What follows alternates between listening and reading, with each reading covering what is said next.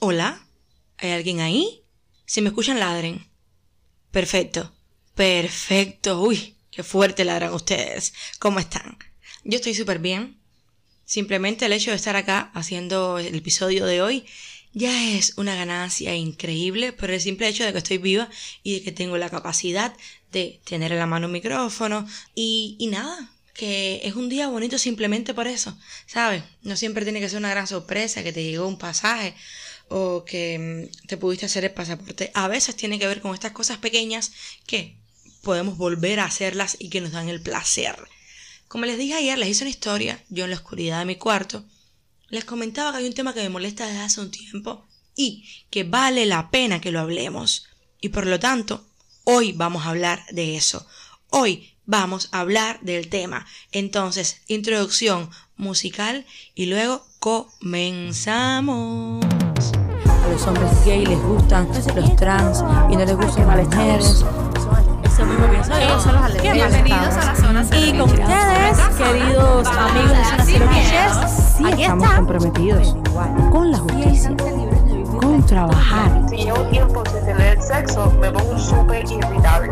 de no ir a la boda y decirle a alguien, oye, mira, me interesas, sin tener Bueno. que hacernos reestructurar el quiénes somos y el cómo nos vemos.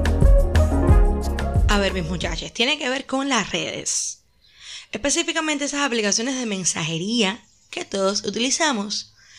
Creo que las personas que están detrás de, estas aplicaciones, con la intención de hacerlas más atractivas y aumentar el número de usuarios y por consiguiente más reconocimiento en el mercado, dinero y tal, hacen una propuesta de funcionalidades que, haciendo analogías como en las películas donde los simples mortales acusan de antinaturales a los brujos, hechiceros, magos, pues algo parecido, pero tampoco así. No creo estar incurriendo en actitudes retrógradas. La verdad. Mi preocupación tiene que ver más con lo que generan estas funcionalidades y el cómo cambian este mundo de la comunicación entre tú y yo, no solo en gradientes positivos. Para empezar, textear nunca va a ser mejor que el cara a cara, caballero, vayan y se lo imaginen. Se pierden palabras, gestos, el contacto con las emociones del otro, esa visualidad, esa cosa de percibir realmente o supuestamente según los sentidos, según todo lo, lo que puede ser sensorial. Se pierde mucho ese momento íntimo. Es muy fácil malentender lo que se lee, ahí proyectamos muchísimo pensamos que una frase específica se dice con una actitud específica según nosotros y ahí comenzamos a actuar en consecuencia para responder. ¿Y quién nos dice que hayamos realizado la lectura interpretativa correcta? ¿Quién te lo dijo? O por otro lado, nos creemos que conocemos tanto a la otra persona que no sabemos al 100% de qué forma está diciendo lo que está diciendo. Y nos conocemos todos sus tonos. Y obvio que esto puede llevar a fallos. Hay un gran por ciento que indica que esto puede llevar a fallos. Entonces no. Las aplicaciones de mensajería nunca van a ser más efectivas que la comunicación face to face. Olvídense de eso. Ahora, yendo al meollo de la cosa, no es específicamente esto lo que me preocupa, sino el desarrollo que estas aplicaciones tienen con el tiempo y hasta dónde pueden llegar. Por ejemplo, los reportes de lectura ah, están ok, saber que la otra persona no solo recibió el mensaje, sino que lo leyó. Y además que también puede ser en Messenger no, según creo, pero en WhatsApp sí, que puede ser regulado, restringido. Sí, si tú no quieres que la persona sepa que leíste, no lo puedes quitar de, de- las configuraciones, lo puedes quitar. Ahora también es parejo, tú tampoco vas a saber que la otra persona leyó. Me parece bien, me parece bien. Y claro que puede generar ansiedad si te dejan en visto, frustración, inseguridades, pero buscando un correlato en la realidad es como que alguien, no sé, te diga te llamo luego o simplemente te ignore. Sucede. Pero, pero, pero, cosas como la otra persona está en el chat o la otra persona está cogiendo un sticker, escogiendo un sticker, esto que sale, por ejemplo, ahora en, en, en Telegram, esto último escoger un sticker, es que hay un término muy bonito que se llama privacidad. En el cara a cara, la privacidad son mis pensamientos, ¿no? Ese proceso cognitivo que se da para formular respuestas, recepcionar la información del otro, entre otros procesos. Y me dirán, sí, pero en el cara a cara, las dos personas están ahí y no hace falta notificaciones de que están ahí. Sí, acá hay el factor físico donde materialmente nos encontramos presentes.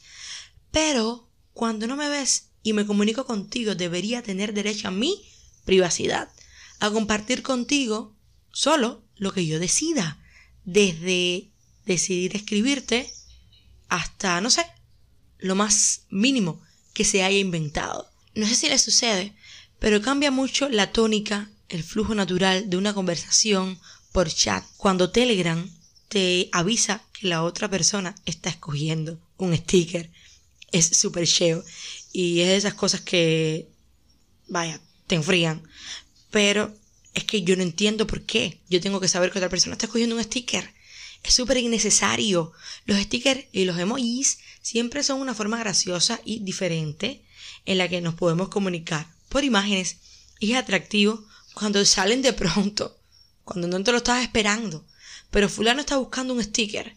Y además, ves que se demora y ya sabes que más tarde o más temprano vendrá. Caballeros que jode el flow natural de la plática y pierde ese factor sorpresivo que tiene la respuesta del otro. Porque es que nunca sabemos lo que las personas nos dirán. Eso nunca lo vamos a saber con seguridad. Entonces, ¿de qué me sirve saber que la otra persona está buscando stickers? Es inservible. Ah, me, me, me, me, va a mandar un sticker. Y el factor sorpresa y la cosa está que tiene el, conversar con otra persona y el esperar a ver qué es lo que va a pasar. Eso lo jode. Para mí es súper inservible Telegram, súper inservible.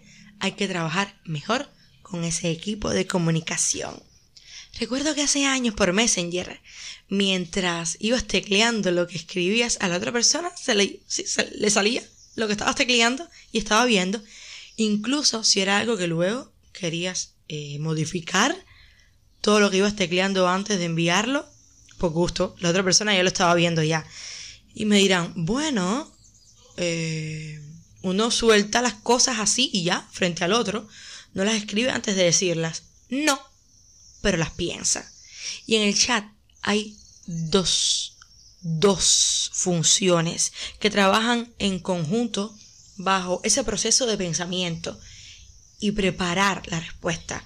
Estoy hablando de ese primer momento en el que te llegan las ideas a la cabeza y ese segundo momento en el que las vas escribiendo en el cuadro de texto y confías en que sigue siendo un momento donde solo tú tienes el control de tus palabras y el tiempo y por lo tanto, eliges qué deberá saber la otra persona y el cómo. De otra forma, es un garabato, caballero, y terrible para la efectividad de lo que se quiere transmitir. Gracias a Dios, esa funcionalidad nunca llegó más lejos. Eso se quitó, eso simplemente no se tuvo en cuenta para que fuera parte de la funcionalidad de Messenger. Otro asunto. Sí, porque tengo diferentes asuntos. Es que yo me pregunto por qué yo tengo que saber que la otra persona borró un mensaje.